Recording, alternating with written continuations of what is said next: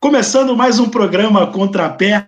Uma boa noite a todos. Nessa terça-feira linda, às 8 horas da noite, como todas as terças-feiras que a gente está gravando esse programinha que vira um podcast e você pode assistir nos melhores canais de podcast.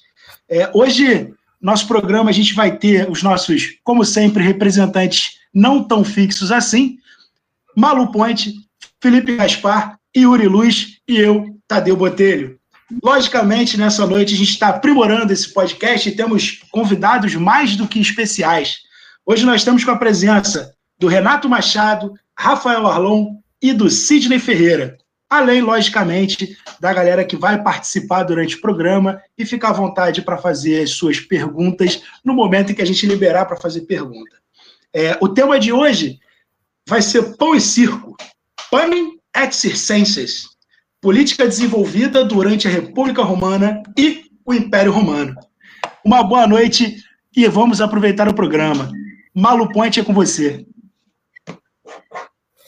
Então, gente, boa noite a todos.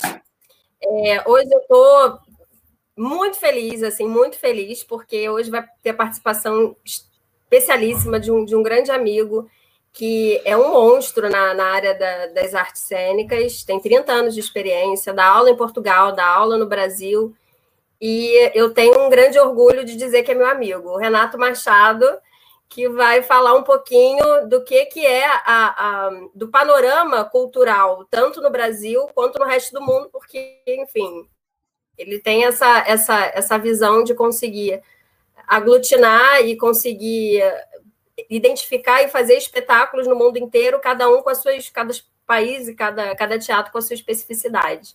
Tudo bem, Renato? Tudo bom? E aí, como vão todos? Tudo bem? É, então, vamos falar um pouco disso.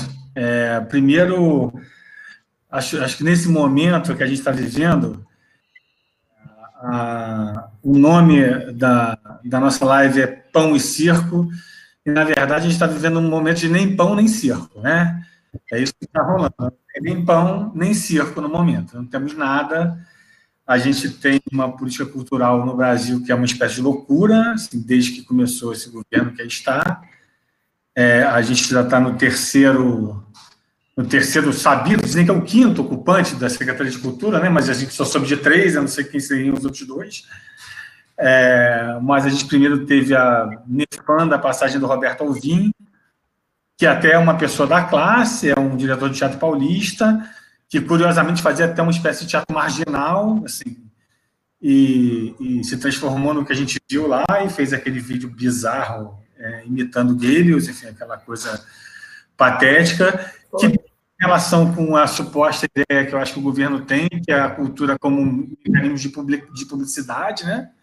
A cultura como uma forma de, de, divulgar o governo, de publicidade, e não como, como uma forma de expressão cultural, efetivamente, da população, de quem tá, de quem a faz. É.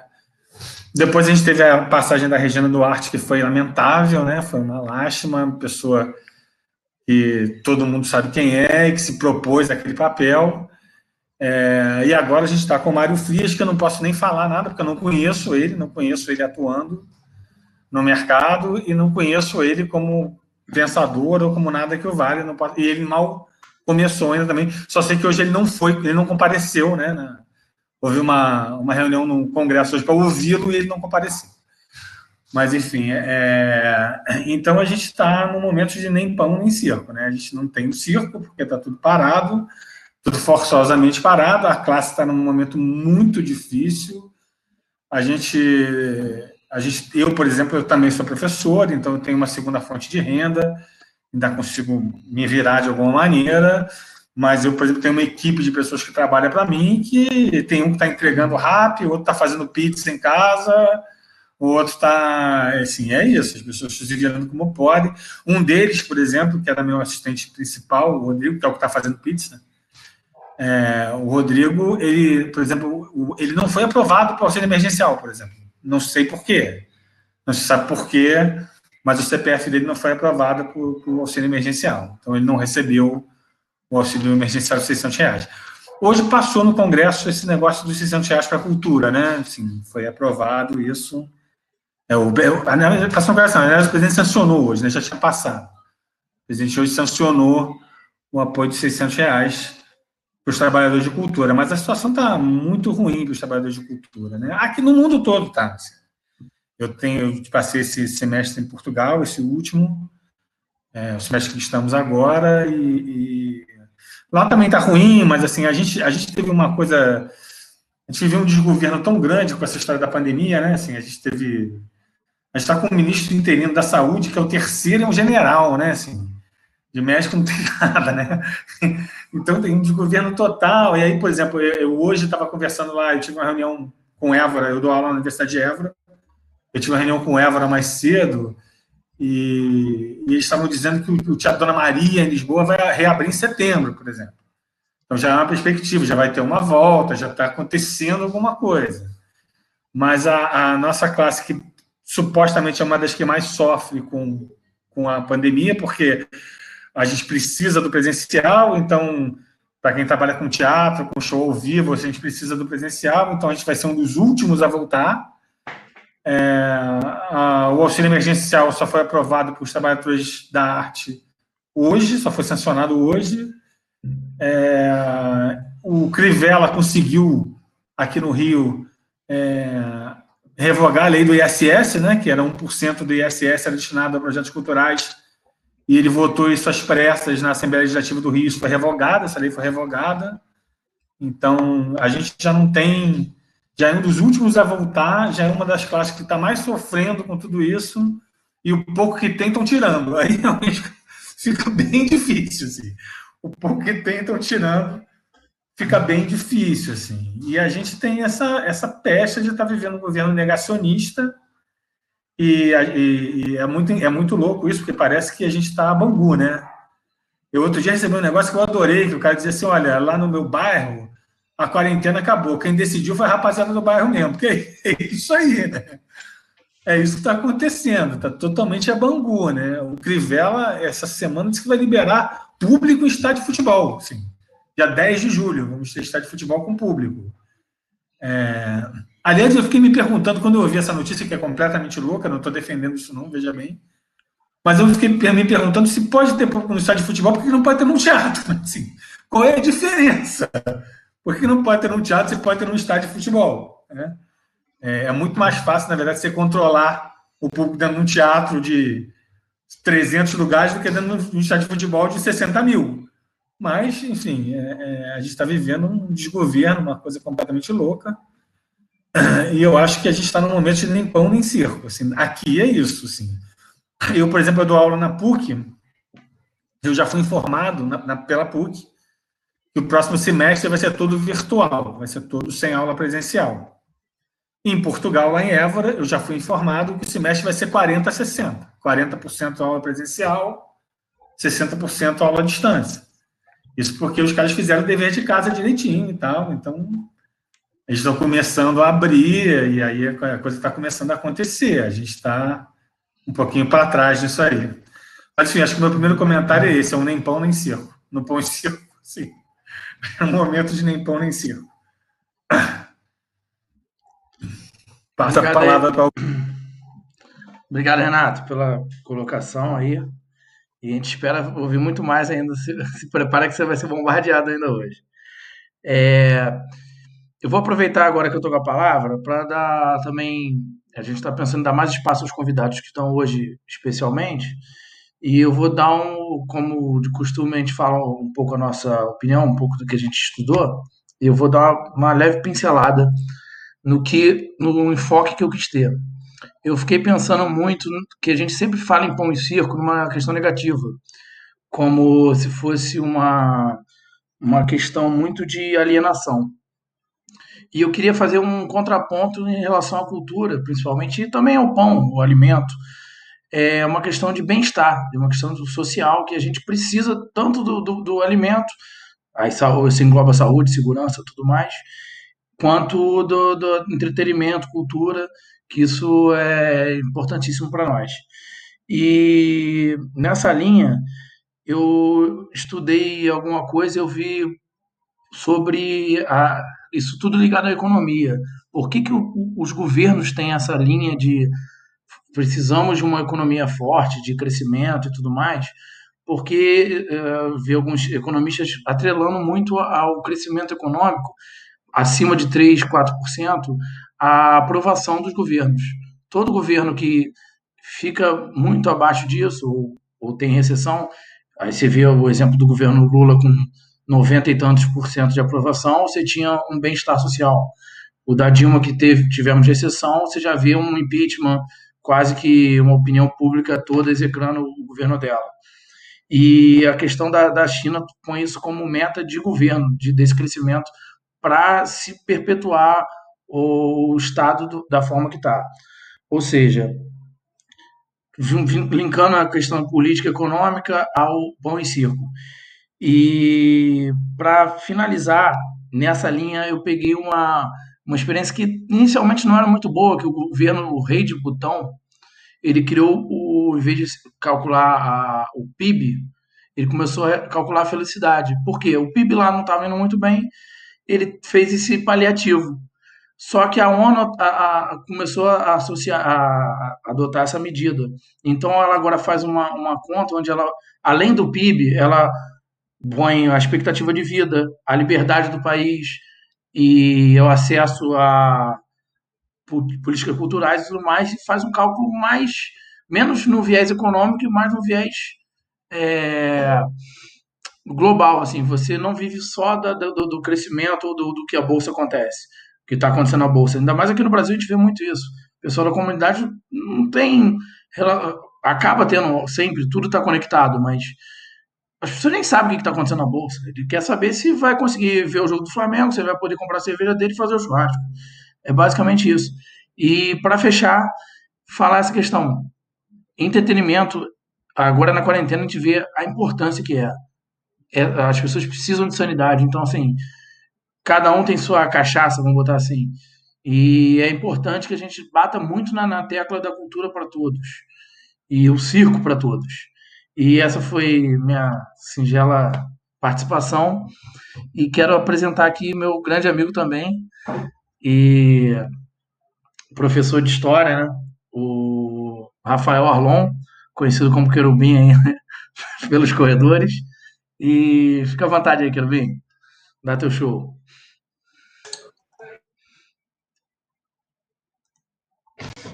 Primeira coisa, é um querubim, tá? É. Tem problema não, precisa de formalidade para coisa não. Bom, galera, boa noite. Boa noite aí aos que eu conheço pessoalmente. É, é o Sidney ali, né? Oi, Sidney, tudo bom? Não tinha te visto ainda não. Tem mais uma galera que tá com uma que tá com uma que tá sem imagem, né? Então não sei quem é, mas boa noite para todo mundo, para aqueles que eu conheço pessoalmente, aqueles que eu ainda não não tive o privilégio, o prazer. Bom, é, eu queria fazer um comentário onde eu não me estendesse muito, digamos assim, né? E aí eu estava pensando até, na verdade, em fazer uma espécie de uma de uma é, de, uma contextualização, digamos assim, para a gente tentar entender o que, que é essa política de pão e circo, né? Ou como surge o termo, pelo menos, né? O Tadeu chegou a falar alguma coisa ali sobre Roma antiga e tal, e aí é, é, é interessante a gente perceber, na verdade, que isso é um conceito que talvez exista aí há mais ou menos uns dois mil anos, né? Talvez não como conceito, mas como ideia, né? Quando a gente fala de, de Roma antiga, ali é um período que está atravessando é, desde basicamente século 8 a.C. até, é, até o século 5 depois, né? então a gente está falando de um período grande da história em que determinadas práticas, práticas talvez é, a gente não sabe ainda exatamente, né? cada estudo aponta uma coisa, né? práticas talvez institucionais, outras práticas patrocinadas por particulares, né?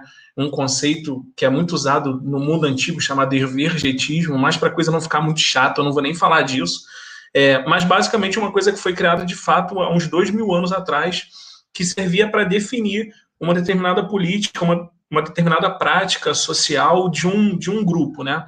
É, eu acho que tem duas coisas importantes nisso aí. Primeiro, é um erro que a gente, um erro não, né? Um risco que a gente corre em cair numa coisa chamada anacronismo, e talvez de repente analisar a nossa história hoje ou analisar alguma coisa da nossa sociedade atual com o olhar de dois mil anos atrás, isso talvez seja um pecado. Eu sou professor de história, né? Mas não falo nem aqui como professor, né? É, digo como como antes de professor, mas interessado, né? Talvez esse seja o maior pecado que um interessado na história possa cometer, digamos assim, que é um anacronismo, né? A gente analisar uma coisa de hoje com um olhar de, de dois mil anos atrás, né? Ou vice-versa, né? A gente olhar para trás e falar assim, pô, isso aqui não tem nada a ver, mas na verdade a gente se, se desprender totalmente do que era aquele momento e pensar o que é hoje. É, mas para não ficar nessa coisa chata de professor e parecer que eu estou dando uma aula ou qualquer coisa do tipo, né, já faço isso todo dia, embora a gente esteja em quarentena, eu não vou fazer isso terça-feira às 20h16, né? É, eu lembrei que ontem eu estava vendo é, um programa não tão laureado quanto o Contrapé, que é o Conversa Bial, é, e aí tinha um comediante português, que eu esqueci o nome do cara, até bonitão, maluco, interessantíssimo ele, é, e tava, porra, a, a, a, uma atriz que eu acho que é uma das mais incríveis atrizes brasileiras, filha da maior atriz mesmo de todo o mundo, na verdade, né, a grande injustiçada naquele Oscar, que eu esqueci qual é o ano, mas que é, quem ganhou foi a, a menina... É, gente, qual é o nome dela? Do Shakespeare Apaixonado, esqueci o nome. É, mas, enfim, a Fernanda Montenegro, Meryl Streep. É, obrigado, li seus lábios, Tadeu. É, mas a Fernanda Montenegro, né? E aí, ontem estava rolando uma entrevista com a Fernanda Montenegro. E desculpa, ao contrário. É, a Fernanda Montenegro era quem devia ter ganho aquele Oscar, né? Enfim, é, aquela menina que fez os normais, para quem não está ligando o nome à pessoa, né? Junto com o Luiz Fernando Guimarães. É, é, é, a, é a Gwyneth Paltrow, a menina do Shakespeare Apaixonado, não é isso? Eu tô confundindo tudo, então. É, mas acho que quem ganhou o Oscar nesse ano não foi nem a Gwyneth, foi outra atriz. Eu acho que foi a Meryl Streep, né? Eu tô confundindo tudo, mas enfim, né?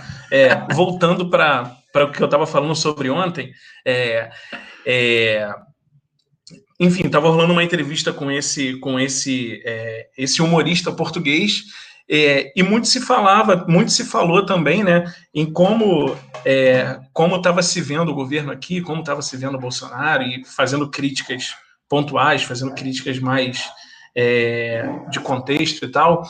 E, e a gente sempre é, é, é, foi meio que surpreendido, foi bastante surpreendido, né, com o caos que começou a imperar no mundo, principalmente a partir de março. Né, com essa situação de pandemia e tudo, e a gente via muito lá no início aquela coisa de é, pô, a gente sempre negligenciou, ou pelo menos não a gente, né, mas talvez o, o corpo da sociedade, digamos assim, e, e algumas pessoas de forma individual sempre negligenciaram a questão da arte, a questão da cultura e outra coisa, e a gente vê que a gente está num momento que a gente precisa tanto disso, né? É, fechando um pouco esse parênteses, voltando para falar sobre a sociedade hoje, falando sobre a Roma Antiga, é, existe uma, uma ideia de que é, lá na Roma Antiga, para você controlar as massas, digamos assim, criou-se essa tal dessa política de pão e circo. E aí, assim, a historiografia mesmo é meio, ela não é tão, é, é, tão cronologicamente exata, né, para dizer em que momento começou, em que momento terminou, mas era basicamente um conjunto de, de, de, de ações ali para para meio que dar uma tranquilizada nos plebeus, né, que talvez podiam promover algum tipo de revolta, o que obviamente a galera da, da, da, da dos patrícios, enfim, os ricaços lá de Roma não não não ficariam agradados com esse tipo de, de, de, de evento ocorrendo, e aí o Estado romano ou algumas pessoas teriam investido nessa política de pão e circo, que seria basicamente você promover alguns espetáculos e você distribuir comida para aquela população faminta e tal. Essa visão ela foi muito construída ao longo do século XX, principalmente a partir de uma análise um pouco mais clássica sobre essa ideia né, de pão e circo. E o que eu queria chamar aqui atenção hoje é, é muito mais contrapor uma, uma visão negativa, digamos assim, essa visão clássica, que eu vou chamar de negativa, tá? Negativa do ponto de vista de tirar é, o papel do sujeito, o papel dos sujeitos daquele grupo plebeu, né? E identificar como uma simples massa de manobra e propor, de repente, uma visão crítica sobre isso. Que tipo de visão crítica é essa? Ou que, ou que, que, que crítica a gente pode fazer a esse conceito que tanto se construiu? É você pensar, na verdade, esse grupo, e aí a gente pode trazer para hoje em dia também. Será que a política de pão e circo é simplesmente ou eventos que são definidos como pão e circo. São simplesmente eventos que buscam manipular grupos, são eventos que tentam fazer com que um determinado grupo, socialmente, economicamente ou socioeconomicamente menos privilegiado que outros grupos, é, têm que ser controlados para que não se revoltem, digamos assim, de forma bem simples, né? Ou será que, na verdade, a gente simplesmente pega essa ideia ou trabalha com essa ideia que foi desenvolvida há quase 20 séculos atrás e tenta transpor simplesmente para a nossa realidade hoje em dia, sem fazer devido, os devidos balanços ali sobre o que, que isso significava naquele momento e o que, que isso significa hoje. Né? Eu sei que a gente vai ter ainda um outro momento, talvez, para perguntas ou para balizar um pouco mais esse pensamento, mas é, eu acredito muito que o ponto principal de você defender, por exemplo, sobre o seu ponto de vista particular, né, de que existe hoje uma política de pão e circo, por exemplo, é, seja talvez não levar tanto em conta o papel desses atores. Só para dar dois exemplos simples. Se a gente diz que o futebol é uma política de pão e circo, a gente despreza um fator simples, mas muito importante, quase que fundamental, chamado emoção. Né? Ao mesmo tempo que você talvez é, pegue ali um exemplo é, além, do, além do, do futebol, quando você fala sobre qualquer tipo de manifestação que possa servir para manipular, você tem que pensar sempre que existe um grupo que aquela manifestação representa, né? Então, assim, ou a gente despreza todo o sentido é, cultural, o sentido do que aquilo representa para um grupo, e aí cai num outro risco gravíssimo chamado etnocentrismo, por exemplo, ou então você valoriza aquilo e olha aquilo com seu olhar daquele momento e entende que aquilo é uma manifestação e aquilo é importante para esse mesmo grupo. Né? E a gente sempre fala, quando fala em pão e circo, quando fala nesse tipo de, de, de evento, ou nesse tipo de ideia moderna do que, que significa isso, é sempre a mesma ladainha de que isso tudo existe para a sociedade fechar os olhos para todos os outros problemas, né? E, e a galera ficar meio que é, me faltou a palavra aqui, mas adestrada, digamos assim, a não se revoltar ou a não se voltar contra aquilo que oprime aquele grupo, por exemplo, né? Então, é, só para só para amarrar tudo, o, o que eu proponho é uma visão crítica em combate a uma visão, a um estereótipo, teoricamente, que se formou de forma negativa é, sobre esse tema em si.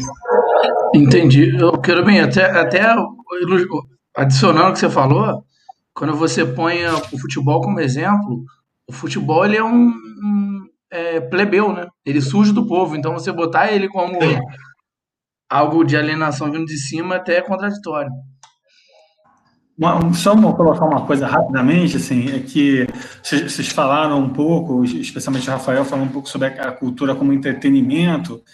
É, eu acho que o, o entretenimento é um aspecto aspecto da, da, da, da, da produção cultural. Assim. Cultura não é simplesmente entretenimento, né? Cultura é um monte de coisa, né? Cultura tem a ver com formação de identidade, com construção de identidade, com constituição de intelectualidade das pessoas. Não é simplesmente entreter as pessoas. Assim. A manifestação cultural ela dá voz a pessoas que estão na sociedade, assim. Perfeito. Ela é uma, é uma coisa que dá voz a pessoas que estão na sociedade. Então, assim, ela na verdade é, ela é uma manifestação de grupos sociais e ela tem um papel importantíssimo tanto na construção de identidades quanto na construção de intelectualidade das pessoas. Não é simplesmente entretenimento, na verdade. Enfim, Perfeito. Uma colocação. Sem querer atravessar de repente algum comentário, senão a gente pode acabar caindo naquele, naquele, aquela outra grande discussão que é sobre indústria cultural, por exemplo, né? E aí, pô, isso daria uma outra um programa só para falar disso, por exemplo. Mas é, sempre que a gente aborda esse tipo de coisa, sempre que fala sobre cultura, na verdade é uma coisa que todo mundo, e talvez esse, eu, eu vi os outros dois programas, né? Vi como espectador, talvez esse aqui seja o que mais dê discussão, justamente porque a gente está falando sobre uma coisa cultural, né? E aí, nós aqui, a gente tem as nossas opiniões e tal, mas de forma geral as pessoas sempre acham que podem dar opinião, né? Porque é, às vezes foge do concreto, digamos assim. E aí, tipo, aquilo que é aquilo que talvez seja um pouco um pouco mais sub, menos subjetivo, na verdade, pode ser, desculpa, um pouco mais subjetivo, pode ser é, instrumento de análise é, ou objeto de análise para qualquer pessoa, por exemplo, né, e dar simplesmente a sua opinião ali. Vou, vou dar prosseguimento e agradecer o, o Rafael Arlon né? Nosso grande Rafael Alon. Vocês me ouvem bem? Sim. E o Renato aí, que também está dando essa força para a gente hoje. Vou falar rápido, prometo. E, e assim, eu, eu, quis falar, é, decidi fazer uma viagem meio antropológica pelos grupos WhatsApp, Facebook e tudo mais, e falar sobre o, o, esse novo ranço neoliberal, né? E como ele impacta nessas políticas de pão e circo, né? Então, assim, é, um dos conceitos, né, seria que na antiguidade se usaria o pão e circo para que os plebeus não ficassem ociosos e tivessem pensamentos subversivos e tudo mais. Isso é uma, da, uma das, das interpretações e que eu decidi fazer um contraponto a ela, né? E aí a gente vem para os dias de hoje, né, onde o trabalhador é, tem uma, uma jornada extenuante, né? Ele trabalha oito horas, mais uma de almoço, então ele fica nove. Tem pessoas que vou botar numa média de duas horas de, de transporte para ir para voltar. Então oito com nove, mais dois para ir, dois para voltar, né? 13 horas. É isso? Fiz a conta certa? Sim, 13 horas, né? E de um dia que tem 24, né? sendo que ele ainda tem que dormir 8, que seria o saudável, então 21 horas, então sobra para ele o quê? 3 horas, onde ele tem que cozinhar, tem que, dar, é, tem que lidar com os filhos e tudo mais, então é um, é um dia que, assim, ele trabalha para a sociedade. Isso para mim é, é, é inegociável, essa, essa, essa noção. E além disso, se você for ver, é, para falar de, de Brasil, assim, é, o imposto, o imposto mais forte é sobre o consumo, né? Então, o pobre, além dele movimentar a máquina, além dele ser uma engrenagem e tudo mais, ele é o que paga mais imposto proporcionalmente, né? Você vê aí, a, eu vi que ano passado a cesta básica era R$ 443,56 e ele pagava 23% de imposto nisso, né? Então, só na cesta básica, só nos produtos da cesta básica, ele está gastando aí 100 reais. Num salário mínimo de 998 reais, ele está gastando 10% só para comer o básico, né? Comer a cesta básica. E aí você vê integrantes da classe média, de classes mais altas, falando assim, pô, mas o cara é... O cara tá, tá querendo se divertir para quê? Ele não tem educação, não tem saúde, como se o, o, o pobre tivesse que escolher né, entre se divertir e, te, e, e subsistir, né, e existir. Não. O, o, o, Estado, se ele toma dele né, em, em forma de, de imposto receita, ele tem que fornecer os serviços. E, e aí, né, vem para a clássica, a gente não quer só comida, né? A gente quer alimentar a alma também. E, e é muito fácil para um cara que pode pagar 300 reais num show, né? Eu, eu não sei quanto está o ingresso do jogo, mas eu sei que está caro, mas 100, 100 reais para ver um jogo de futebol, falar que o cara, não, o cara, é, ele só precisa comer, pô. Para que, que ele tem que se divertir? Né? E, e fica, e, e, as pessoas vão, vão reproduzindo esses argumentos que são muito perigosos, né? É, você achar que o cara não, o cara. E, e assim, aí você volta lá para aquela, aquela concepção onde o cara tinha que ter o pão e circo, né, as necessidades meio que básicas, para que ele não pensasse em, em é, se revoltar, se rebelar, né? de repente, justamente a falta dela e, esse, e essa matemática louca que, ele, que eles fazem, né, do, do neoliberalismo, que o Estado tem que ser mínimo, o Estado não tem que assessorar ninguém, né, pode estar justamente levando o cara a se rebelar, porque assim, o cara, o cara vive para a sociedade. Ele não, ele não. E aí, quando o, o, o, o lazer que ele podia ter, né, Aí ainda tem que falar, não, ele tem que escolher se ele vai ter saúde, se ele vai alimentar o filho dele, se ele vai educar o filho dele ou se ele vai se divertir, né? E, e aí se torna uma coisa meio aristocrática, né? Para você se divertir, você tem que ter renda. E só para só mais um comentário assim é sobre é, a cultura chegar mais longe, né? É uma discussão que eu tenho com a minha avó de vez em quando, eu comentei até com, com os amigos, que assim, ela fala, ah, o funk, o funk é ruim, o funk não sei o quê. Tá, mas o funk é a arte que chega nele, sabe? É a, a arte que chega na periferia. Não é triste que o cara goste de funk, é uma opção, porque funk é cultura. Música é cultura, toda música é cultura. O triste para mim é que só o funk chegue nele. Entendeu? Que ele não tem a opção de ver esse mundo inteiro, essa gama toda de, de cultura que poderia chegar nele e que ele poderia ser produtor, produtor e reprodutor de cultura, né? E passar para frente. É só um breve comentário aí. Agradeço mais uma vez a todos que, que estão vendo, todos que estão participando. Vamos voltar com, a, com as perguntas. E agora eu vou chamar o Sidney. Eu, eu acho que o Tadeu quer falar. É só, antes de, de passar para o Sidney, eu só, só quero pegar uma, é, uma, duas colocações que eu acredito que misturam um pouco do que o, do que o Renato e o Rafael colocaram, ou, quer dizer, é, trouxeram, né? É, eu, é, eu, eu acredito que, inclusive puxando o que a gente falou na semana passada sobre nacionalidade, que um país sem cultura, ele não se define como nação. Em momento nenhum, um país como, sem cultura ele vai se definir como nação.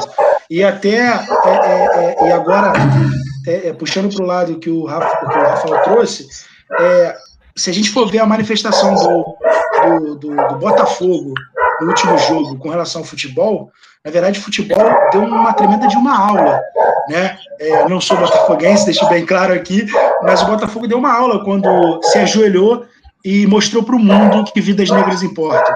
Então, é, o esporte também é cultura, o futebol também é cultura. É só, só tentando concordar um pouco, tanto com o Renato quanto com o, com, com o Rafael. E desculpa, Sidney, agora é, o nosso pão, o circo está formado e o nosso pão vai falar. Tudo bem, gente? Boa noite, então. Obrigado, hein, Tadeu. Então, eu queria colocar que, no caso aqui presente, eu vou colocar no lugar de como aluno, né? Porque eu caí justamente no John com dois professores, sabe? São pessoas realmente que admiro, as pessoas admiram. O Rafael, inclusive, é uma pessoa que eu já assisti algumas aulas dele nessa quarentena, algumas entrevistas que ele deu também. Então foi uma coisa que eu achei muito interessante, é uma coisa que eu venho acompanhando. E a questão do pão em circo mesmo, pegando, eu acho que é uma coisa bem contemporânea. Como ele estava colocando, ele mostrou a questão lá do Coliseu, quando as pessoas gladiavam e lutavam e as pessoas batiam pau. Eu comecei a pensar isso, eu acho que foi por volta em 2012 e 2013, acho que foi o ápice quando eu tive uma questão realmente do, de colocar dessa questão do pão em circo. Eu lembro que em 2013 apareceu até recente umas lembranças minhas no Facebook das manifestações que a gente teve em 2013.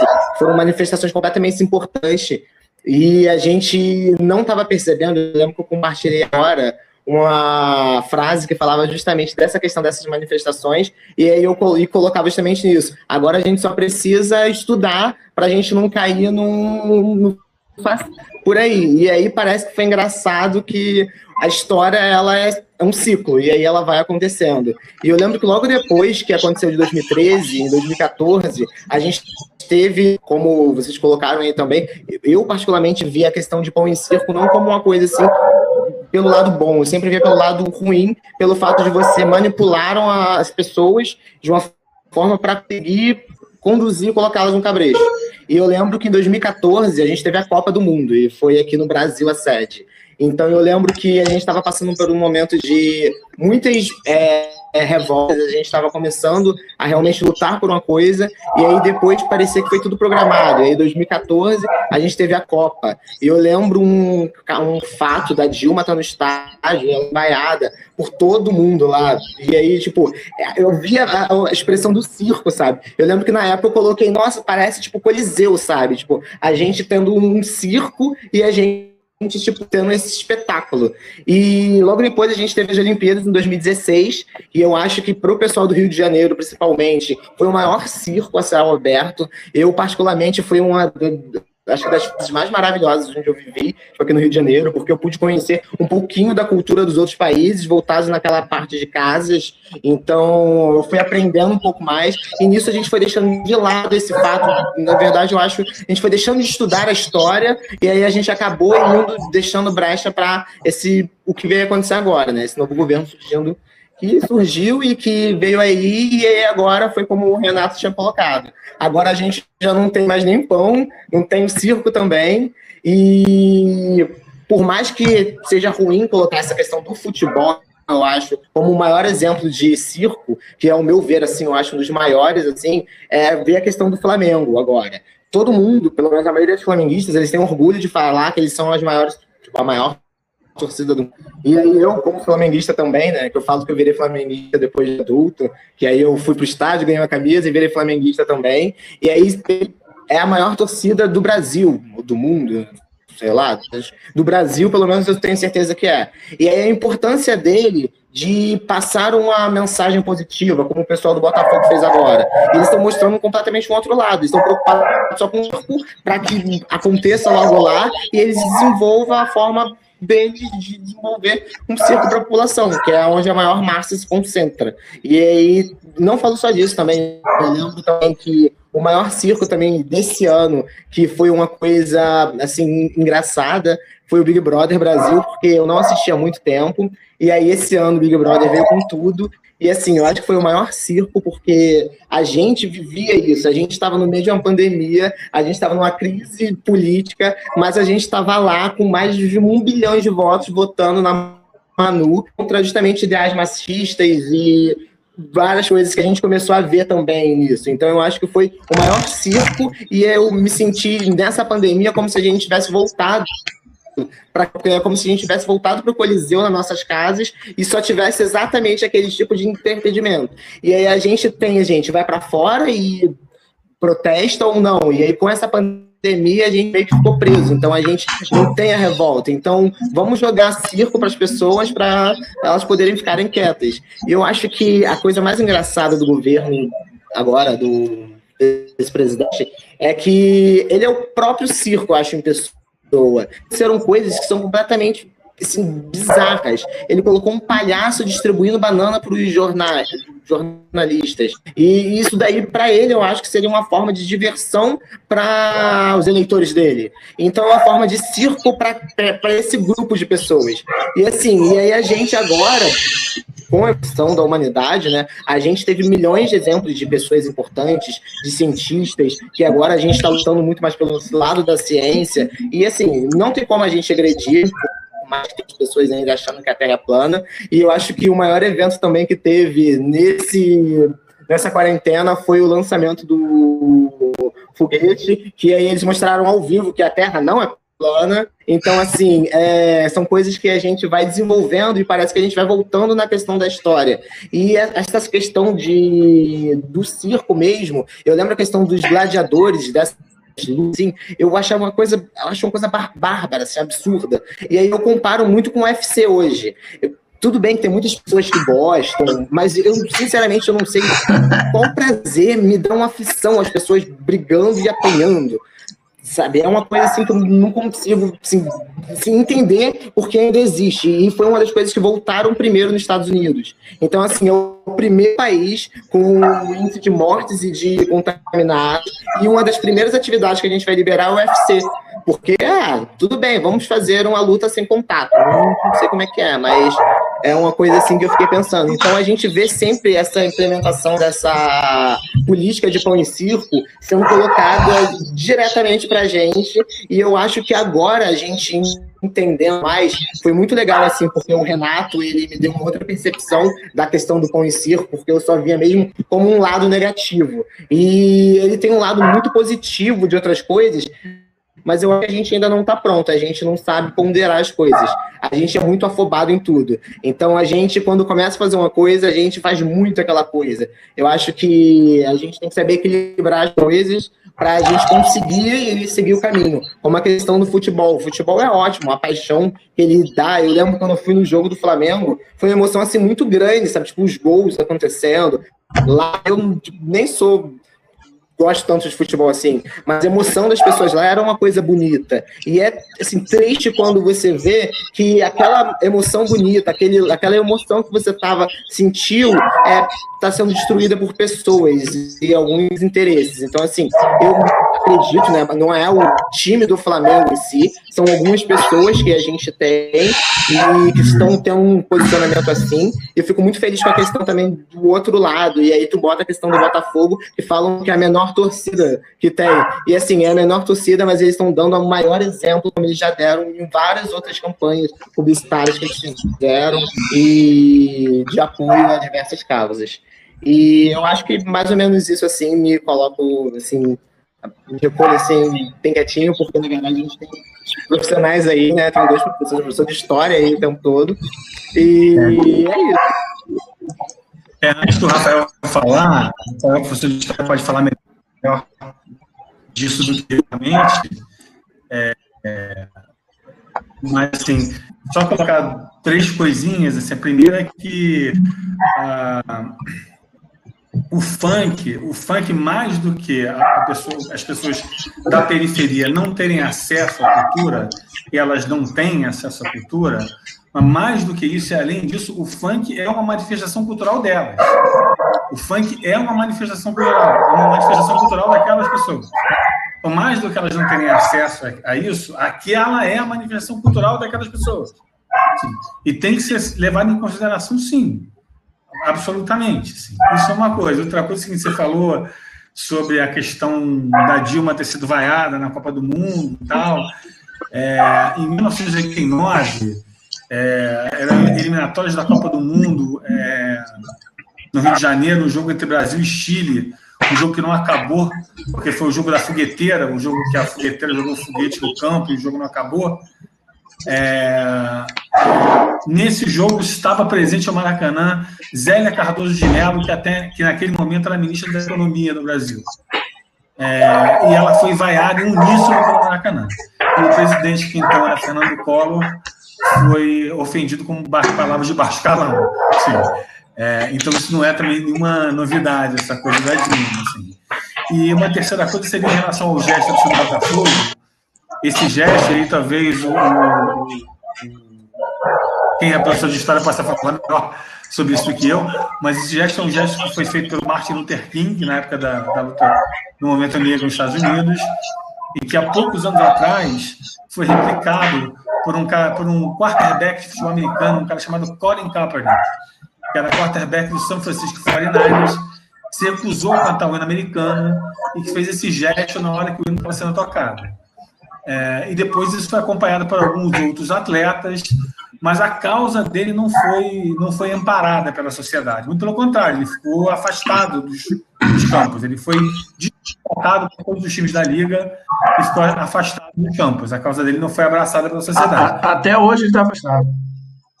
É, até hoje ele está afastado. Precisou de um homicídio sendo filmado a céu aberto e transmitido na televisão para que a sociedade pudesse abraçar uma causa como essa. Assim, não é uma coisa tão simples assim, na verdade. Só uns contrapontos.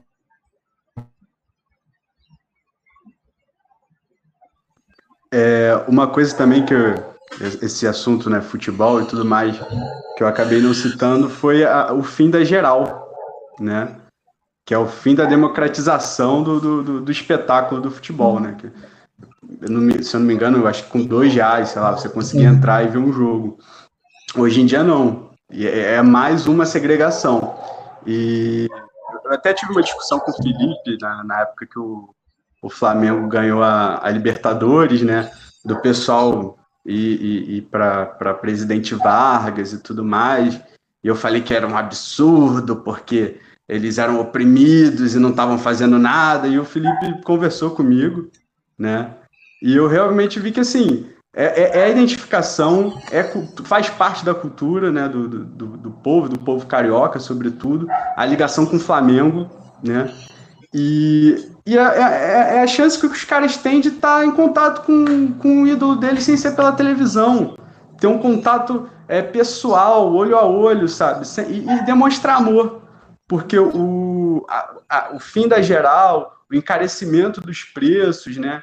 É, o próprio futebol se vender muito mais caro para os canais de televisão, até para ter o retorno, tá afastando. Então, e o cara ele gastou aquele dia ali um ônibus para ir um para voltar e ver o time dele, a paixão dele, que é algo muito bonito e que esse distanciamento em algumas gerações pode, pode acabar afastando, né? Algo que, que é tão bonito que eu até falei mal, queimei minha língua, assumo aqui, e que é algo, algo lindo a torcida, é, a torcida, do Flamengo. Eu sou tricolor, mas assim, a torcida do Flamengo, a torcida do Corinthians, são coisas assim que, que transcendem, né? Poderia falar também da democracia corintiana e tudo mais, mas assim, é, é lindo, é, é, é, é cultura na veia, é lindo pra caramba e a gente tem que estar tá preocupado com isso. Lógico, a gente tem que estar tá preocupado com saúde, educação, segurança, mas cultura não pode, não pode ser diminuído frente a, frente a isso. Uhum. Então o esporte e tudo mais tem que tá, estar tá valorizado. Beleza, muito bom, Yuri. É, eu sim sou muito flamenguista, mas eu, é, é, é, bem claro isso, a divisão entre vida política e futebol. Concordo que futebol e, e vai entrar na política e não, e não vai entrar eu não, não gosto muito dessa, dessas linhas que, que cortam a sociedade. Ah, você, tipo o Casagrande que teve com, com o Caio, o, o que ele dizia que o Raí não poderia falar de, de política. Ele pode falar o que ele quiser. Primeiro que a democracia permite isso. É o que a gente faz aqui. Eu todo todo meu apoio ao Botafogo pela linda, linda, linda, linda homenagem que fez a tanto a, a causa negra quanto contra a, a reabertura. E é isso, assim, isso transcende futebol, transcende tudo. E eu, eu, discordo só de um ponto, que não, não acho que a torcida do Flamengo seja linda, eu acho que todas as torcidas são lindas, e cada uma tem seu tamanho, cada uma tem sua história, não, não acho que sem, sem rival não há futebol, então eu, eu queria só fechar essa, esse bloco com isso, e eu vou abrir para pergunta para os convidados de fora também, para não ficar essa palestra nossa aqui. E para. Antes cada um vai pensando aí na sua pergunta, escolha para quem vai fazer ou joga para o alto que a gente decide aqui quem fala. Mas o Tadeu quer falar uma coisinha aí, então vamos lá, Tadeu. Fala aí, pessoal, depois já pode aí pedir a palavra. É, desculpa atrapalhar essa mudança aí para o segundo bloco, mas é, eu, quero, eu quero só emendar é, é, numa situação que o Sidney falou. Eu acho que algumas coisas foram super interessantes que o Sidney colocou, mas eu, eu acho que o BBB, é, a época que foi, devido à questão da pandemia, ele foi um circo sim mas ele foi um circo necessário.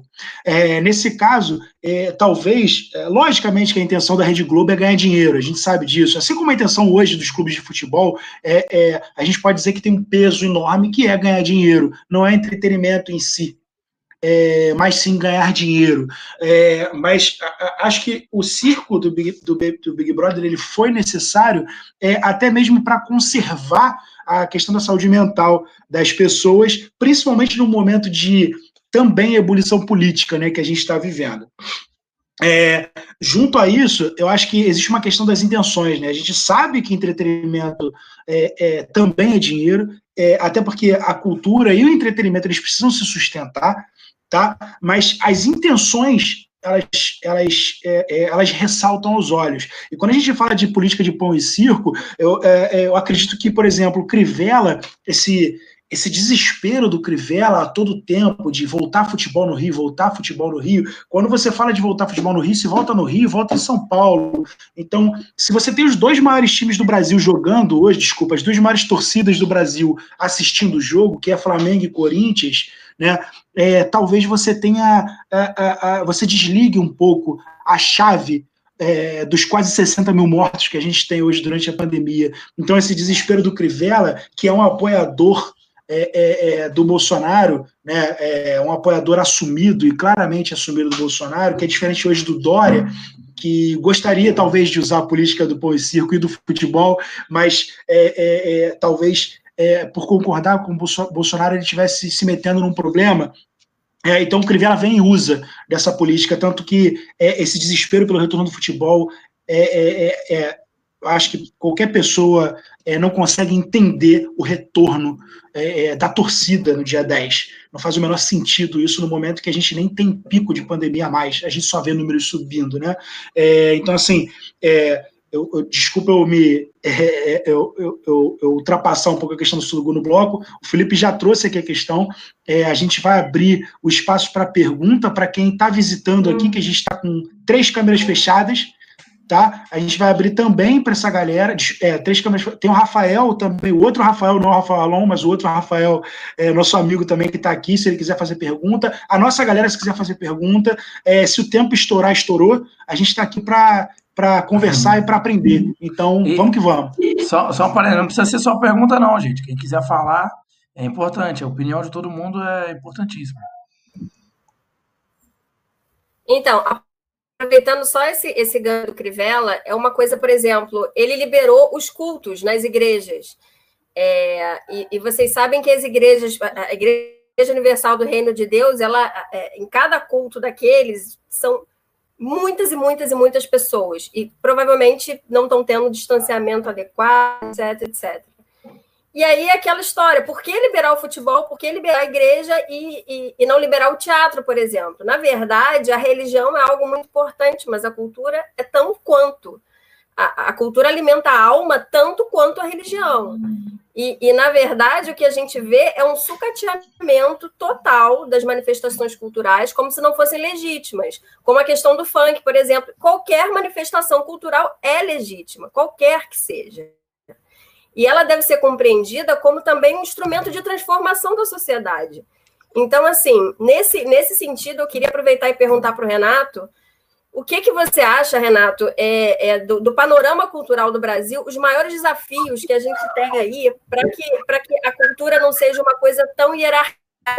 Porque acontece, o que a gente vê muito, muito frequentemente, é que a, as pessoas que frequentam, por exemplo, os teatros, tem um, o teatro tem um determinado público, está concentrado, às vezes, na reunião, numa região que tem uma renda per capita maior, que vai consumir aquele tipo de, de, de cultura, e em detrimento da, apesar da existência das lonas culturais e da, da, tentativa de popularizar, principalmente o teatro, o que a gente percebe é que nem sempre a, a, a população abraça é, é, é, esse tipo de manifestação cultural. A, a, população nem sempre frequenta museus, enfim, fica muito restrita a questão é, é, socioeconômica. Assim. Queria saber o que, que você acha dos maiores desafios, o que, que a gente pode fazer para mudar esse cenário. Ah, então, vamos, vamos por partes. Primeiro, assim, eu acho que o cenário é, é que você descreveu é um cenário das metrópoles. Eu acho que o Brasil é um país enorme e, e no interior nem, isso nem chega. Assim.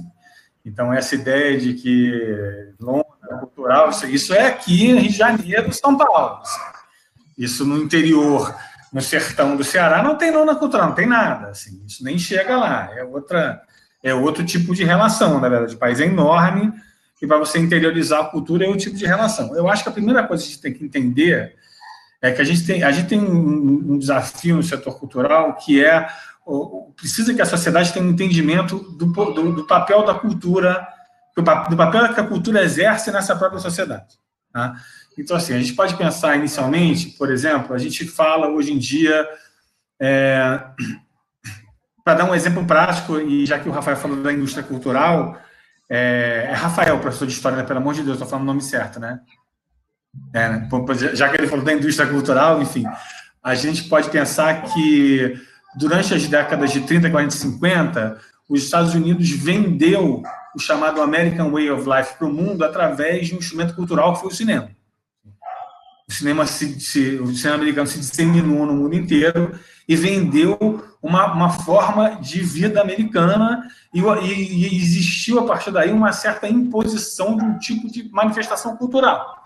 Então, assim, existe, existe, a primeira coisa que tem que se entender é que existem manifestações culturais e que elas e que existe a indústria cultural e que isso é importante, isso tem um papel importante na sociedade. Assim.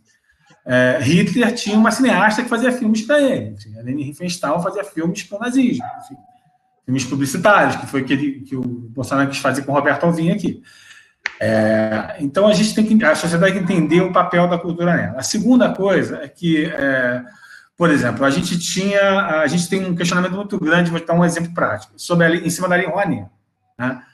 É, outro dia eu estava vendo um, um, debate na Globo News e tinha um deputado bolsonarista do Rio Grande do Sul, chamado Bibo Nunes, se eu não me engano, que eu acho que é, uma, é um ex-apresentador de televisão, pelo que eu entendi, é, e ele estava falando, ele, ele se referiu a Chico Buarque de Holanda e a, e a Caetano Veloso como esse tal de Caetano Veloso, esse tal de Chico Buarque. Assim. É, e se referiu a eles dessa maneira para dizer que o governo não tem que dar dinheiro para esses caras. Esses caras são enormes, que eles não precisam de dinheiro público para trabalhar. É, o que acontece é o seguinte: a Lei Rouanet, o fim da Lei Rouanet, é, ela, ela, ela, ela, pode gerar, o fim da Lei Rouanet pode gerar algum tipo de, de reflexo em artistas de ponta como Chico Buarque e Caetano Veloso? Pode. Mas é um reflexo que eles vão conseguir lidar com ele. O fim da Lei Rouanet acaba com o pequeno produtor. O pequeno produtor, sem a lei, está morto. Porque se ele não tiver a lei de incentivo, ele não vai conseguir produzir. Então, o fim da lei acaba com o pequeno. O cara que precisa. O Caetano Veloso pode sentar com o Santander e negociar um patrocínio show dele. Ele não precisa da Lei Rouanet para poder patrocínio show dele. O pequeno, o pequeno produtor precisa. O cara que faz pesquisa de linguagem, o cara que está inovando, que é inovador, está fazendo uma coisa que nunca ninguém viu, esse cara precisa da lei. Esse cara precisa ter um incentivo para ele poder fazer. Então, assim, a gente tem que entender que a gente tem que ter mecanismos, o Estado tem que ter mecanismos que auxiliem a produção cultural, desde que ele entenda que ela tem um papel importante na construção da sociedade e na, e na construção do indivíduo, assim, na intelectualização do indivíduo, na construção de identidade, é, na, na, na, disseminação de identidades. Então, por exemplo, hoje em dia, graças a Deus, todos nós sabemos o que é um shot, assim, que é uma manifestação que veio lá do Nordeste, enfim, uma manifestação cultural de populações nordestinas, assim. É, então, assim, precisa ter uma ideia. Eu, eu, eu vivi, uma, eu acho que um modelo bem interessante, vou te dar, vou te sugerir um modelo. Um modelo que eu acho bem interessante é um modelo que tem na França e na Alemanha.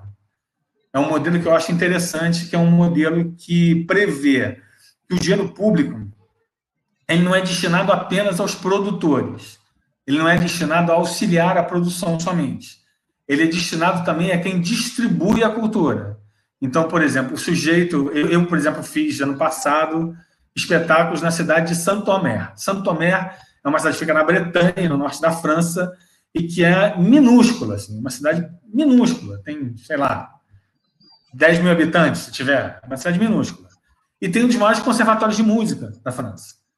Porque o governo francês, ele dá dinheiro para a municipalidade de Santo Tomé para ser gasto em cultura e o cara tem que desenvolver um espaço, o cara tem que fazer uma programação cultural e o cara tem que prestar contas disso para o governo central. Então ele consegue difundir a cultura.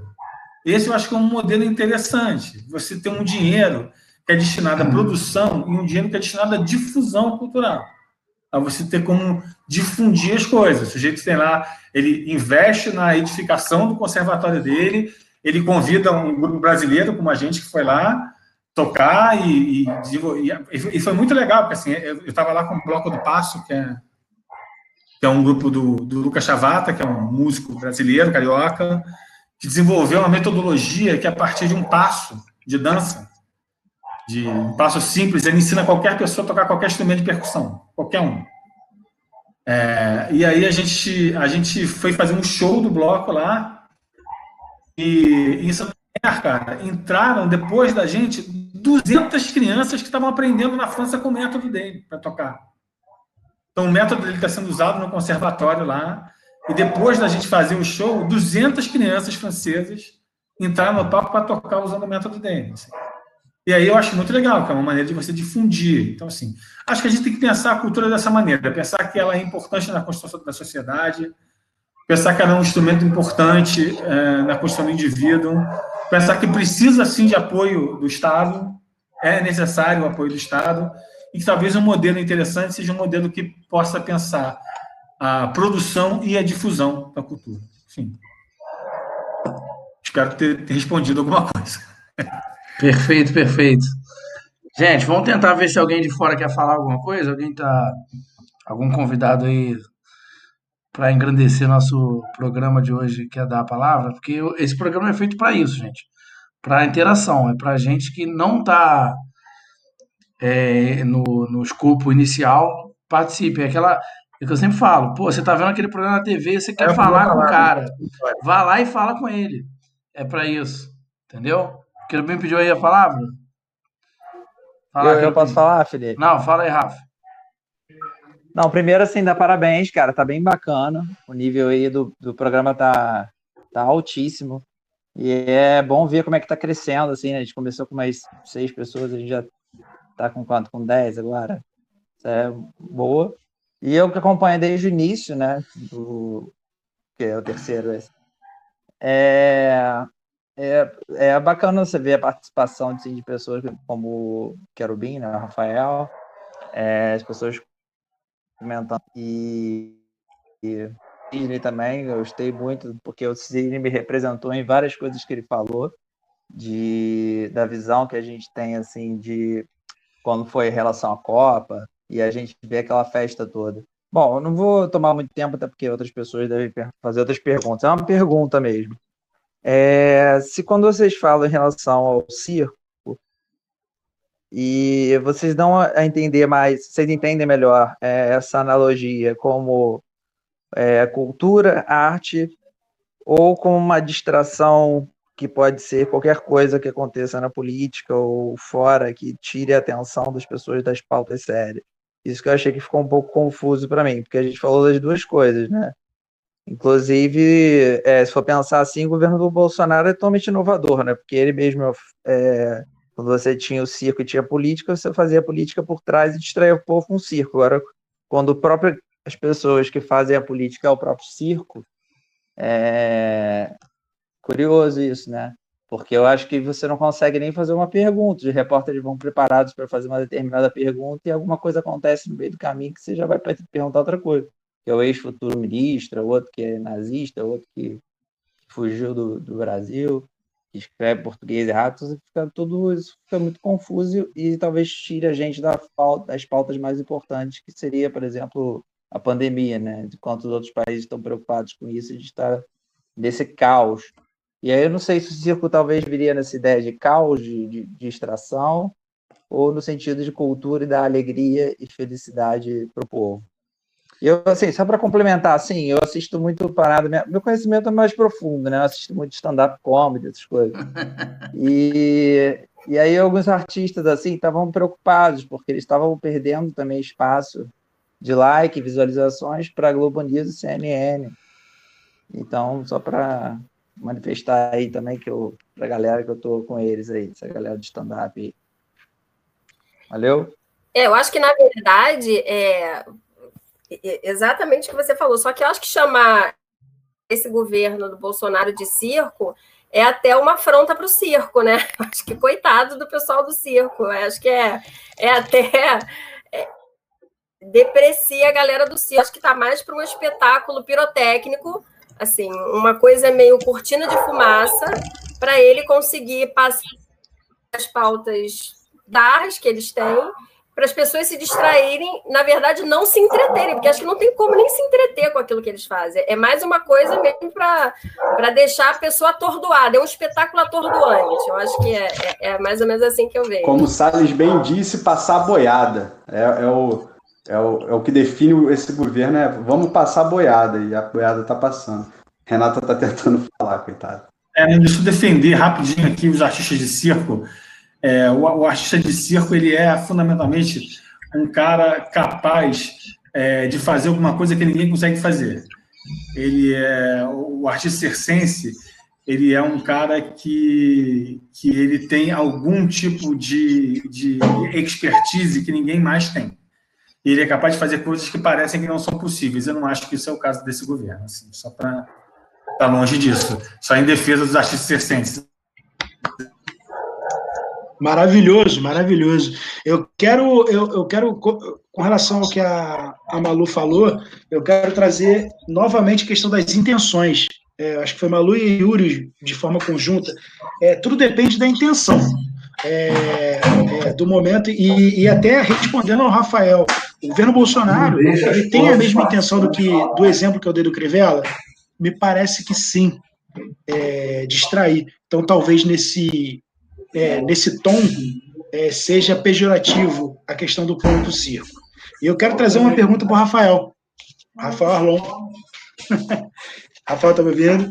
É, é, é, o seguinte, cara, eu, em alguns momentos, é, é, você me perdoa o pouco conhecimento de história, primeiramente, mas em alguns momentos históricos, é, a gente, é, é, de recrudescimento das políticas e de crises econômicas, de questões sociais importantes, a gente viu uma ebulição cultural.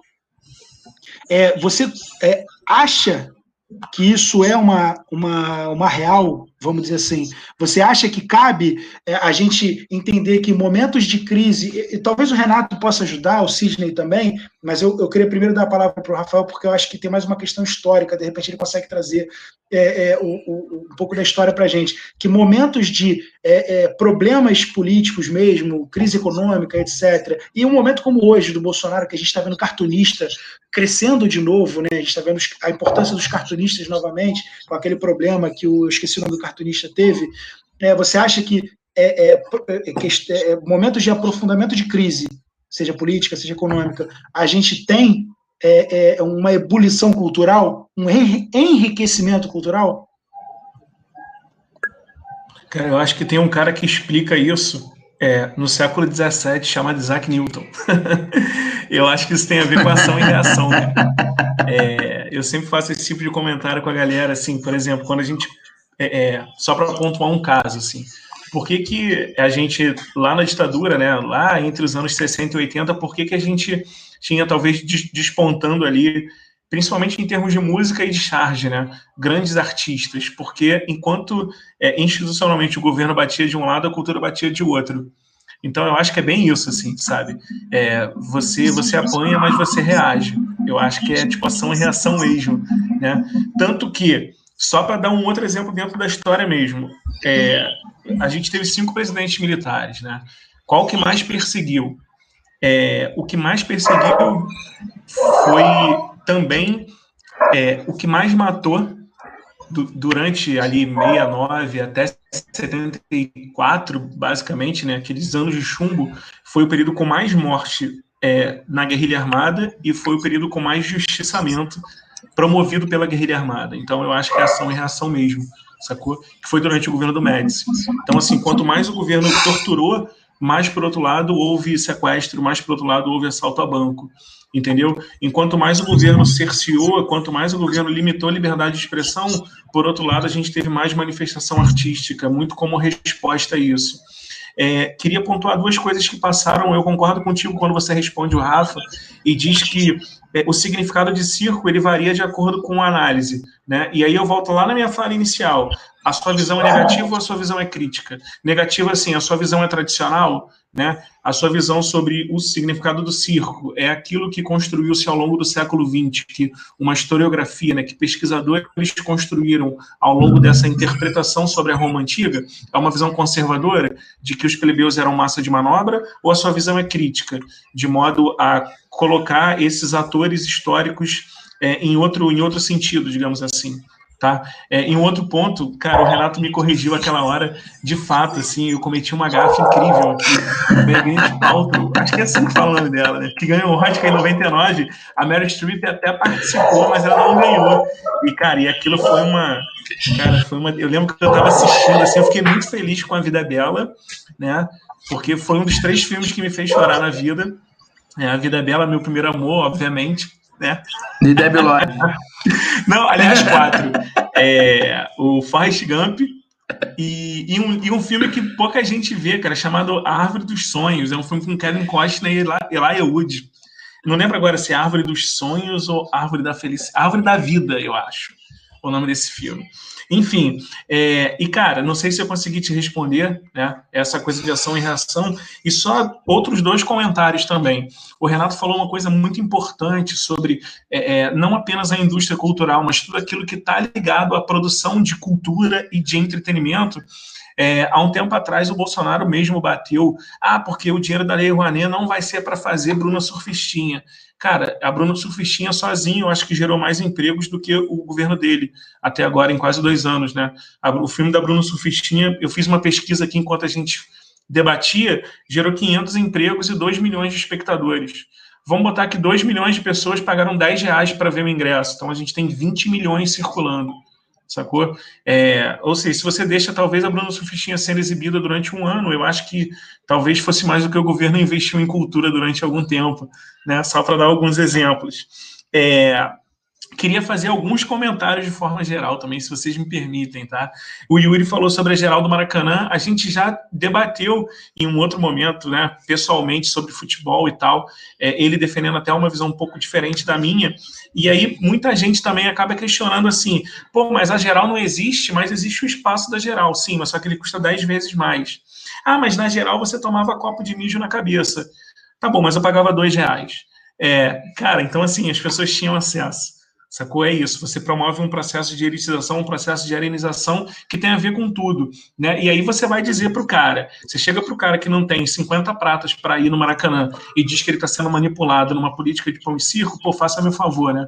Esse cara queria estar tá dentro do estádio, mas ele não pode, então ele está vendo pela televisão. Sacou? Em muitos dos casos. É, alguém falou sobre o UFC, eu pensei assim, cara, eu acho que a maneira mais segura talvez se os caras dessem a Dugan, né? Ao invés de soco e chute, eu acho que solta magia, assim, a única maneira do UFC, né? Já que são os gladiadores do terceiro milênio, amigo, amigo. eu acho que é uma das poucas formas, né? Só para arrematar o que eu tô falando, é, e aí até linkar com o que eu comecei dizendo lá no início, é, os dois melhores exemplos, os dois exemplos que eu dei quando a gente fala sobre pão e circo e tal, eu, eu quero exemplificar com futebol e com samba, tá? É, o, acho que o Yuri falou sobre a democracia corintiana, vocês falaram sobre o gesto do Botafogo, é, eu até anotei aqui para não esquecer, porque eu sou um professor de história com baixa memória, tá? É, cara, lembra daquela camisa do Bahia quando houve o vazamento do óleo? Né? O Bahia fez uma camisa, o Bahia tem uma camisa tricolor, né? É, vermelho, branca e azul, e eles fizeram uma camisa com umas manchas de óleo, assim. Quando houve aquele vazamento de óleo, acho que foi ano passado, né? E aí, porra, isso é um, um, lado crítico do futebol, né? O Vasco construindo um estádio e abrindo o seu clube para presença de, de negros, né? E aí rola até uma polêmica ali que talvez o Bangu tivesse sido o primeiro, mas independentemente disso, Bangu e Vasco estão ali nessa nessa vanguarda é, é é, política talvez da participação desses grupos, né? A resistência a, é, um símbolo de resistência dentro da ditadura com a democracia corintiana. E, cara, uma coisa incrível que é o samba. Né? E a gente tem um samba como uma grande manifestação artística aqui, e a gente esquece de uma outra coisa sensacional, porque a gente é sulista, né? A gente é desse centro-sul e a gente acha que o mundo vai até, de repente, a Bahia, né? E ele não sobe, ele vai até a Bahia, no máximo, de repente, até Goiás ali, e do, depois é um simples descampado, não existe nada do outro lado. Mas existe, por exemplo, o Festival de Parintins, né? Pô, você vai dizer para o caprichoso ou para o garantido que ele é um, um, um, ele está sendo manipulado apenas, né? Talvez isso seja uma coisa que gere que, que, gere não, senão a gente acaba comparando, né? Mas que gere tanta emoção e tanta disputa e envolve tanto amor quanto o samba no Rio de Janeiro. Esse samba que conta com uma participação maciça de população negra, esse samba que exalta religiões afro-brasileiras, né? Para vir é, uma meia dúzia pode falar termos de baixo calão aqui, para vir de repente meia dúzia de babaquinha e falar assim, ah não, isso aí você está sendo manipulado, isso é uma política de pão e circo. Ah, na moral, vá é, pro diabo é, que te carrega. Então, muito bom, Querubim. Deixa eu... Posso falar uma coisa, não? Oi? É isso, é isso. Quem, quem tá falando aí? Eu, eu. Deixa... Então, o Renato quer falar. Renato. Fala aí, Renato. Não, é o seguinte, cara, só para dizer uma coisa, assim, eu faria essa coisa da Lei em relação ao pequeno produtor e a tudo isso, é, eu acho uma coisa que assim, a gente está falando aqui, uh, muitos exemplos que estão sendo dados, como o exemplo do carnaval, é, do carnaval carioca e, é, e do futebol são manifestações de cultura de massa. Tá? É, uma quantidade muito grande de pessoas, uma, uma manifestação cultural que é, que é, feita e que atinge uma quantidade muito grande de pessoas. Tá? Eu acho que a gente tem que ter na cabeça que a cultura também é uma, uma ferramenta de produção de pensamento. Tá? Então, assim, por exemplo, eu, eu sou do teatro. Minha formação é toda ligada a teatro. Então, existe um grande dramaturgo é, do, da, da, história do teatro contemporâneo, do teatro do século XX, chamado Samuel Beckett, é, que era um irlandês, é, e que nunca foi muito popular. Assim, as peças dele não são exatamente peças populares. Talvez ele tenha uma peça chamada Esperando Godot, que fez um certo sucesso e conseguiu atingir um certo número de pessoas. Mas ele nunca foi um cara extremamente popular. Mas ele é um imenso pensamento. Ele pensou a sociedade dele, ele replicou esse pensamento. Ele é um cara pequeno que pensou a sociedade e replicou o pensamento. Então, assim, a cultura tem que ser pensada também como produtora de pensamento, assim, ah, com a possibilidade de você produzir um pensamento crítico, de você pensar a sua sociedade e você replicar esse pensamento. Eu costumo dizer nas minhas aulas o seguinte: eu não tenho nada contra a novela, tá? Beleza, nada, nada contra. É, mas eu acho que você não pode a, avaliar a qualidade de um produto cultural pelo número de pessoas que ele atinge. O número de pessoas que ele atinge é um parâmetro para você avaliar isso, é um parâmetro possível. Ele não pode ser o parâmetro. Você não pode dizer a novela é bom porque 2 milhões de pessoas assistem, dane-se. Aí eu vou dizer, então Beckett é ruim porque não é visto por 2 milhões de pessoas, é isso? Não é isso. Ele é um parâmetro, ele não é o parâmetro. Tá? Então, assim, acho, acho que a gente tem que ter um olhar sobre o pequeno produtor também, sobre o cara que precisa, sobre o cara que faz cultura lá embaixo e que precisa do apoio do Estado. Não, e exatamente, assim, eu, eu ia falar muito nessa linha, que é justamente isso. É, você falou agora no final, até linkando com aquilo que eu falei de mensuração de país por PIB, como se fosse o único jeito de medir um país ser o quanto ele produz. E não é verdade, tem muita coisa, muitas outras formas de, de, de se mensurar. E quando você falou do, da distribuição lá na França, que eu não sabia desse modelo alemão e francês, eu acho fantástico porque é você entender a, a cultura como troca não uma imposição, que a gente falou nos outros programas de nacionalismo, sobre a onda do K-pop, o imperialismo americano, os chineses tentando tomar espaço. Mas você entender que você vai numa, numa, numa praça. Eu, por exemplo, ano passado fui no, no, na, no São João de Caruaru e de Campina Grande. Pô, é uma troca excelente. Você chega lá, vê aquela produção fantástica de cultura local e, eu tenho muitos amigos que trabalham com cultura também, possivelmente até o Renato conhece, e que é com teatro o tempo inteiro, e eles vão fazer apresentações, mas também ali naquela, naquele final de semana que ele passa ali, ele consome a cultura local também. Então a cultura, ao meu ver, ela deveria ser essa troca. Você vai mostrar a sua cultura, é, na, onde for, que seja na França, seja no Tocantins ou em Tóquio, e naquele momento você, como artista, como produtor, vai assimilar alguma coisa e vai fazer até muitas vezes convites: pô, vamos lá para o Brasil, vamos lá para o Rio, vamos conhecer. Isso é, é, é, é, é o que a gente falou de formação de, de, de, de nação com, com tudo que a gente produz, porque o rap, por exemplo, ele fala a, a linguagem da rua, o, o samba fala a linguagem da rua, ou seja, é o, a pessoa que às vezes não tem acesso, não tem a, a palavra, não tem a voz, é através da música que ele consegue falar. Então, assim, perfeita a pontuação, já estou até me estendendo mais do que eu deveria, e a gente está chegando no final já do programa. Então, assim, eu queria ver se alguém quer falar mais alguma coisa, alguém que não falou, tá? A gente já está falando muito. Eu. pedido a palavra. É, e aí a gente encerra depois. Perfeito?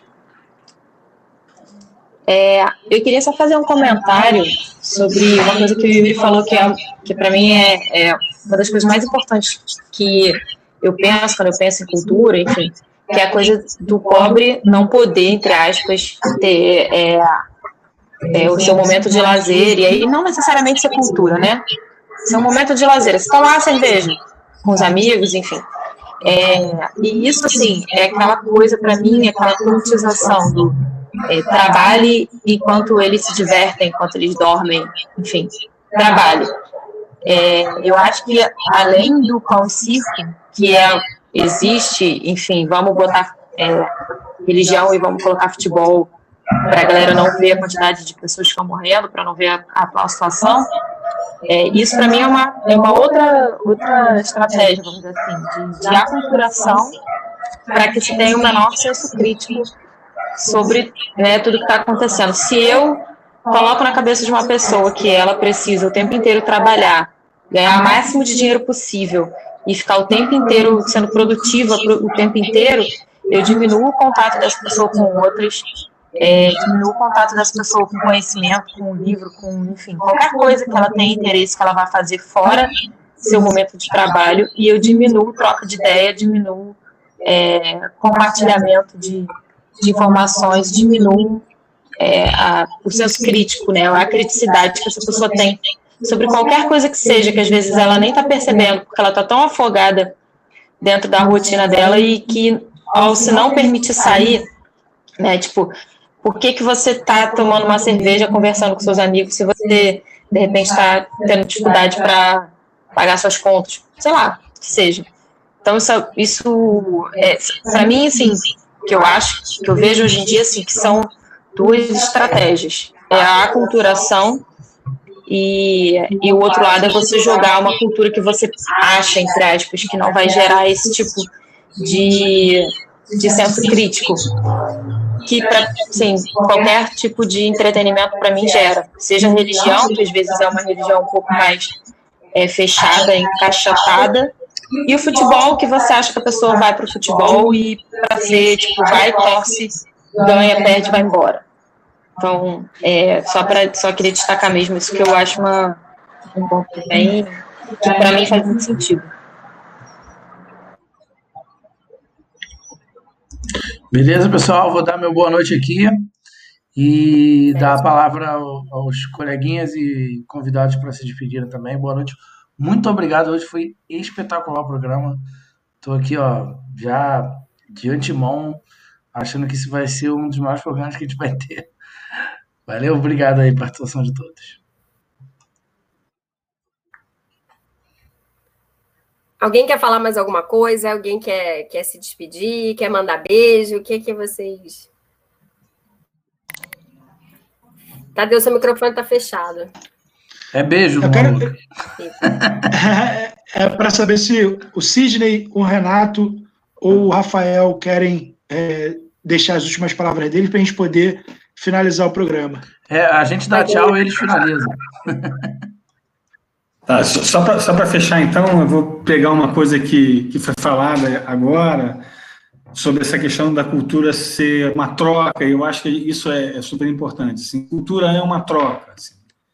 É você trocar, você trocar manifestações, você trocar conhecimentos, você trocar empatias, você trocar emoções, é uma troca. Assim. E, e, hoje em dia, no mundo globalizado que a gente está vivendo, é, é, uma troca cada vez mais profunda e mais ampla e com mais possibilidades. Assim. Eu, por exemplo, vivi uma experiência alguns anos atrás que foi bem bacana, que foi, eu, eu, eu trabalhei, eu sou iluminador de teatro, e eu trabalhei com uma companhia chamada Circo Colômbia, que é uma companhia de circo da Colômbia. Assim. É, e foi muito legal que a gente foi patrocinado e estreou o nosso espetáculo em Londres. Então, assim, era um diretor brasileiro, um nadador brasileiro, que foram trabalhar com uma companhia da Colômbia em Bogotá e que estrearam a peça em Londres, assim. Então a gente está nesse lugar da troca e da troca de uma troca cada vez maior com essa globalização. É... Então é isso. Acho que a gente tem que ter isso na cabeça. Eu queria muito pedir para as pessoas ajudarem muito o setor cultural, assim, ajudarem a gente. A gente está passando um momento muito difícil. O setor está muito abandonado muita gente com muita dificuldade, é, o governo sem nenhum tipo de política cultural, sem ninguém na parte da cultura, fazendo uma política que eles estão chamando, a grosso modo, a empresa está chamando de guerra cultural, é, e é um pouco isso mesmo, então pedir muito por um olhar é, carinhoso das pessoas com a gente, é, e um olhar de empatia para a classe que está precisando. É isso. Obrigado. Obrigado, Renato. Querubim, querem falar alguma coisa? Galera, queria só finalizar dizendo o seguinte: valeu pelo valeu pela participação aí, achei maneiro pra caramba. Espero estar aí outras vezes também. É, queria chamar a atenção para uma outra coisa, assim, eu acho que é, a, a, gente hoje debateu uma coisa que, um tema, né? Muita gente é, é, pode falar, muita gente quer falar, muita gente gosta de falar, porque é uma coisa que a gente ouve desde criança, né? Tipo, ah, não deixa o chinelo virado de cabeça para baixo que a mãe morre. E pão e circo são coisas que todo mundo já ouviu uma, alguma vez na vida, né? Eu queria chamar a atenção para uma outra frase, é, se alguém de repente lembrar de mais alguma e quiser com, complementar também, tem uma frase lá do século XIX que diz que a religião é o ópio do povo. E aí cada um interpreta essa frase de uma maneira, né? E aí, assim, para quem tem interesse, não só em história, mas para quem, quem, tem interesse em entender qualquer coisa que é dita em qualquer sentido e em qualquer contexto, tem que ir no contexto, né? É, essa frase, por exemplo, não é uma crítica necessariamente à religião, é, um, é uma crítica é, é, ao ser humano, na real, né? É, talvez a origem desse pensador seja muito mais humanista do que as pessoas pensam. então fica aí quem tiver curiosidade, né? É, então, assim como o ópio do povo, existe muita coisa que a gente fala, reproduz e, e, e ouve, e aquilo entra na, na nossa cabeça com, com as ideias que a gente tem naquele momento. Né? Mas o ópio no século XIX era usado para outra coisa e não apenas para como uma droga, entre aspas, né? Sacou? Tinha um outro contexto é, envolvido ali na parada. É isso. Beijo para vocês.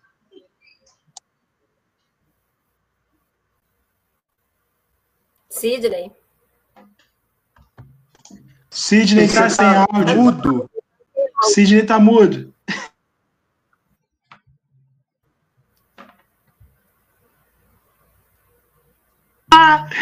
Ainda tá mudo, Sidney. tá, liga, liga o microfone, Sidney. Liga o seu microfone.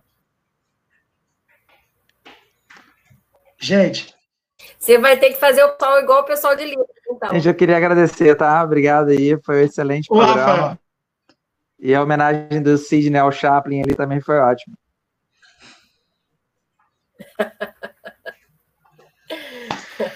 Galera, vamos finalizar então?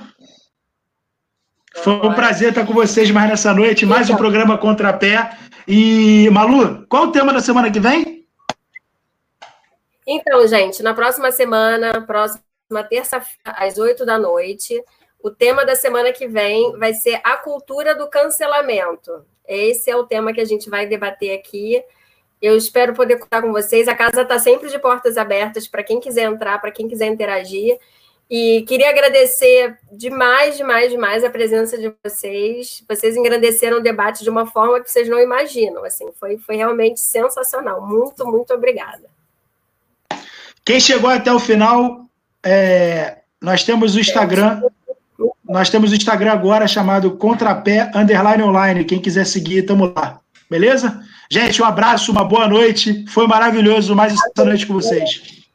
Gente, Valeu. beleza. Valeu. É, boa noite, pra... galera. Amanhã já está no Spotify já, também, para quem quiser compartilhar e tudo mais. E é isso. Um abraço, galera. Boa noite.